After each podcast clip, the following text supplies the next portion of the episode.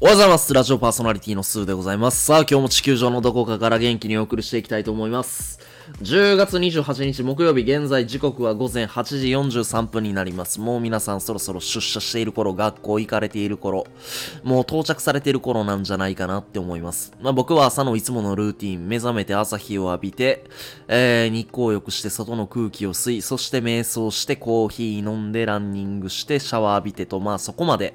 えー終わって今ラジオの収録に取り組んでおります。えーこのラジオの収録が終われば、ジムに向かって、筋トレして体を鍛えるという、まあそんなルーティーンからの、まあ仕事に向かっていくっていう感じですかね。まあ僕会社員じゃないんで、その辺は自由に、本当に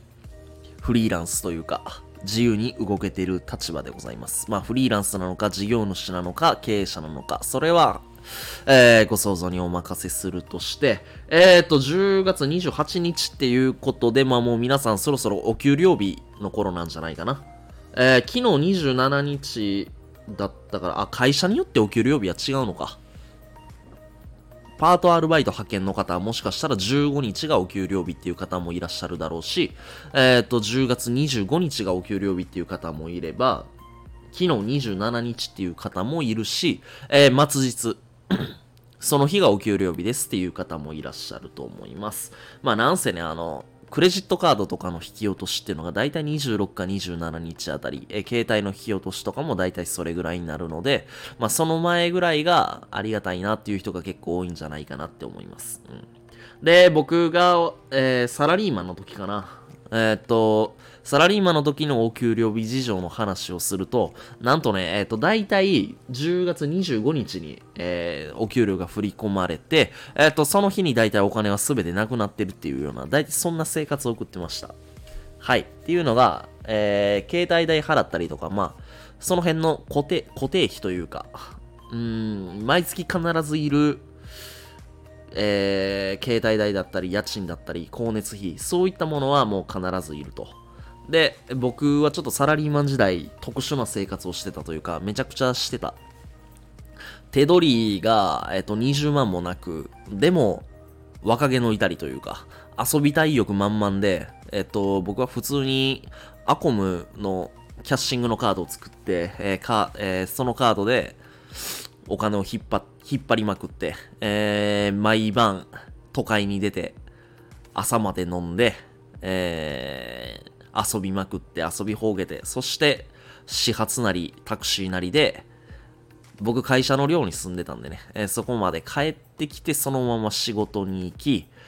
で、サラリーマン時代僕仕事は工場で肉体労働だったので、えっ、と、午前中の一発目の休憩がだいたい朝の10時半ぐらいにあったので、そこまで汗水流して、アルコールを飛ばして、酔いを覚まして、一発目の休憩でコーヒー飲んでみたいななんか、そんなルーティンでした。もうめちゃめちゃとかはちゃめちゃでした。まあなんせ、お金はないけれど、まあやっぱり遊びたいわけじゃないですか。でも遊ぶにしてもやっぱりお金って必要だし、えー、なんだろうな。まあ若い時やから、女の子に、全然好きでもない女の子にちょっとおごって格好つけてみたりとかさ、そんなこともちょっとしてみたい年頃やんか。やっぱ。だから、まあ、それで金バンバンバンバン使いまくって、うん。で、えー月末には、えーその使った分の返済が待ってると。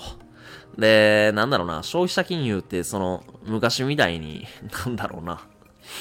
昔はなんか返済できなかったら家に追い込みに来たりとかなんかそんながあった時代だったらしいんですけど、えそんな時代もあったみたいででもまあ最近はそういうのは一切なくまあちゃんとあのちゃんとしたところから借りてればああいうアコムとかもちゃんと上場企業だしうーんなんだろうな。大手銀行の傘下に入ってる企業なんでそういう下手なことはできないということで。あの、それを知ってか僕もめちゃくちゃやってたわけではなく、当時はとにかく楽しく、えーとにかく自分の私利私欲に金を使いまくり、そのためにお金を借りて、ただ毎月ちゃんと返済はできてたので、あの、ちゃんと返済をし続けると、信用力が上がっていくというか、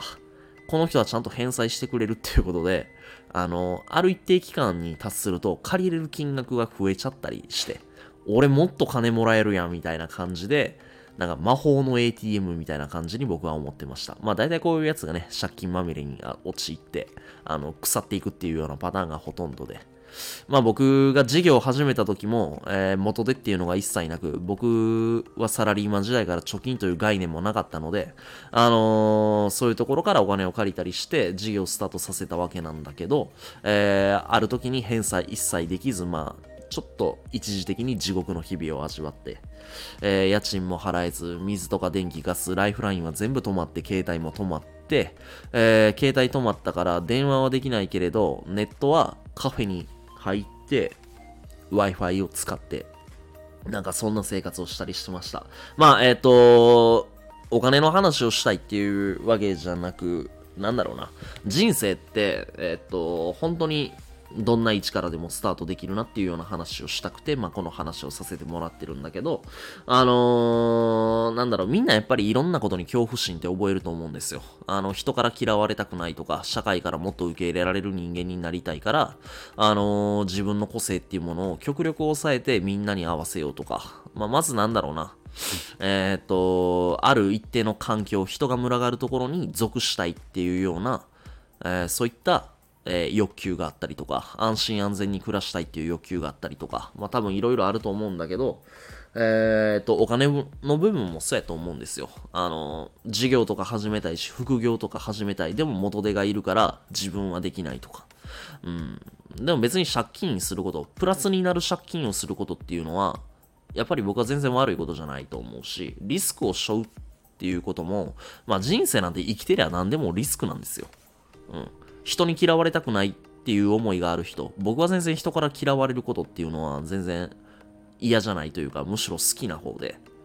あの嫌われてるっていうことは、嫌自分のことを嫌ってるその人って僕に対してエネルギーめちゃくちゃ高いわけじゃないですか。だから周り回って結局好きになるんですよ、そういう人っていうのは。うん。で、僕も結構あるし、それは、こいつ嫌いやなって思う人も最終的には回り回ってめちゃくちゃ好きになったりするし。うん。だからあんまり人から嫌われることっていうのは恐れないし、だから人間関係においてそんなに悩みっていうのはないんだけど、それでもやっぱり人から嫌われたくないとか、あの、変な目で見られたくないって思いが普段から強い人っていうのは、そういう人にとってはやっぱり、ね、あの生きてるだけで、まあやっぱり人と付き合っていくっていうのは、これは人間として生まれてきた以上避けられない部分だから、やっぱりそういうところで恐怖心を覚えてしまう。で、えー、事業を始めたい人は、えー、事業の資金繰りだったりとか、元でっていう部分でも。で、特にこういうコロナの時期だから、えー、っと、特に今年、今年じゃないや、去年から1年間、今に至るまですごい苦しい思いされてきた人もいっぱいいると思うし、まあそういう意味でお金の恐怖っていうものをたくさん味わった方もいろいろいらっしゃると思うんだけど、この苦しい状況っていうのが一生続くわけじゃなくて、えー、苦しい状況だからこそ自分自身でできることっていうのが必ずあると思うし、その時生まれた知恵っていうものは今後の未来を作っていく上でも必ずプラスになっていくと思う。うん。だから、なんだろうな、いろんなことに恐怖を覚えることっていうのは、まあ、その恐怖の度合いに関して、同じ出来事であっても、どれぐらいの恐怖を感じるかっていうのも、これまた人それぞれだと思うんですが、あのー、そんなにめちゃくちゃ恐怖に思うっていうこともないのかなっていうふうに思うんですよ。じゃあその恐怖心、恐怖心をきっかけに、多分いろんなことをなんだろうな、妄想してしまうというか、変に、うーん、なんて言ったらいいんだろうな、被害妄想してしまうとか。で、その被害妄想した結果、自分の中で変な現実を作ろうとしてる自分に、また苦しんだりとか、しんどくなったりとか、なんかその繰り返しやと思うんですよね。苦しんじゃう人って。何かといろんなことに苦しんじゃう人って、例えば人間関係においても、あの人自分のことこういう風に思ってるんじゃないかとか、あの、自分のある発言に関して、あー、なんか、嫌われたかなとか、で、嫌われたかなと思った結果、この先こういう人間、自分はもっともっとその人といい人間関係を築いていきたいのに、ああ、もうなんかどんどん嫌われていって自分なんで省かれるんやろなとか、いろんな恐怖心が芽生えてくると思う。で、お金に関しても、あ借金してもうた。でも、もう後にも引けない。本当だったらこの後にも引けないっていう気持ちをモチベーションに変えて、プラスに捉えて進めていけるのが一番いいことなんだけど、やっぱりその恐怖心からなかなか拭えなくて、返せなかったら、いろんな取り立てが来るんじゃないかとか、会社潰さなきゃいけないんじゃないかとか、もう、やばい人やったらもう、俺このまま人生終わっちゃうんちゃうかみたいな。なんかそういうところにどんどんどんどん被害妄想が膨らんでいって、ネガティブな部分に紐付けていってしまうみたいな。あの、そういう流れはやっぱり自分で作るのは、やっぱり良くないなって思うし。じゃあ、例えば人間関係においても、あの、相手がこういうふうに思うんじゃないかとか、でもそこはもう相手次第なんですよ。こっちがいくら想像したって、それは自分の想像は答えにならないし、じゃあ相手の気持ちを逆にコントロールできるかって言ったら、それはコントロールできない。変に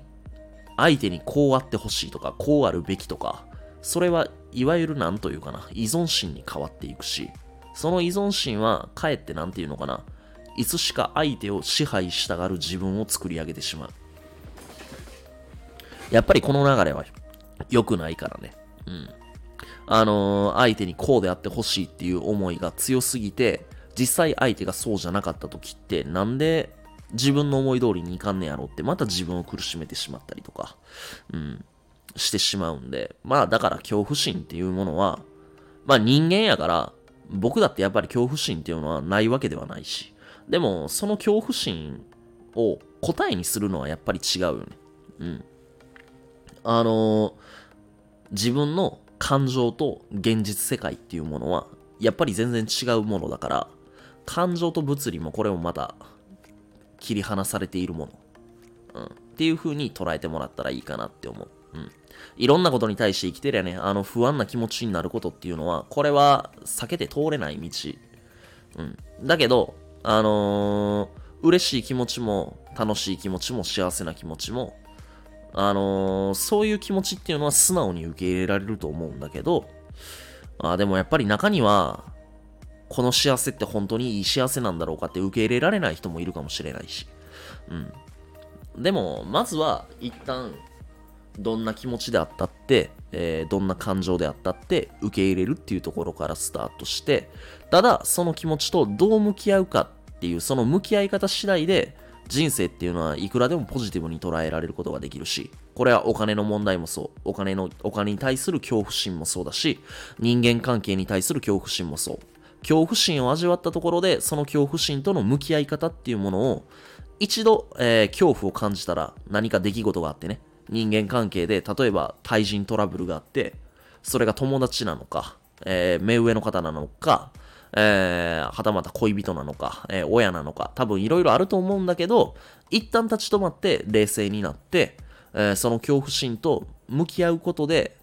えー、自分の向き合い方っていう自分自身の向き合い方っていう部分に関しても一度向き合ってもらって、ぜひね、あの、前向きに捉えて物事進めていくっていう方法はたくさんあると思うから、えー、自分が恐怖を味わったその現実に悲観することなく、えー、今日一日もまた突き進んでいってもらえたらなと思います。えー、長々とお話しさせてもらってありがとうございます。そして聞いていただいてありがとうございました。えー、今日という一日が皆さんにとって、えー、素晴らしい一日になりますように僕自身も願ってっております。えー、それではご清聴いただきましてありがとうございました。最高の一日にしていこう。バイバイ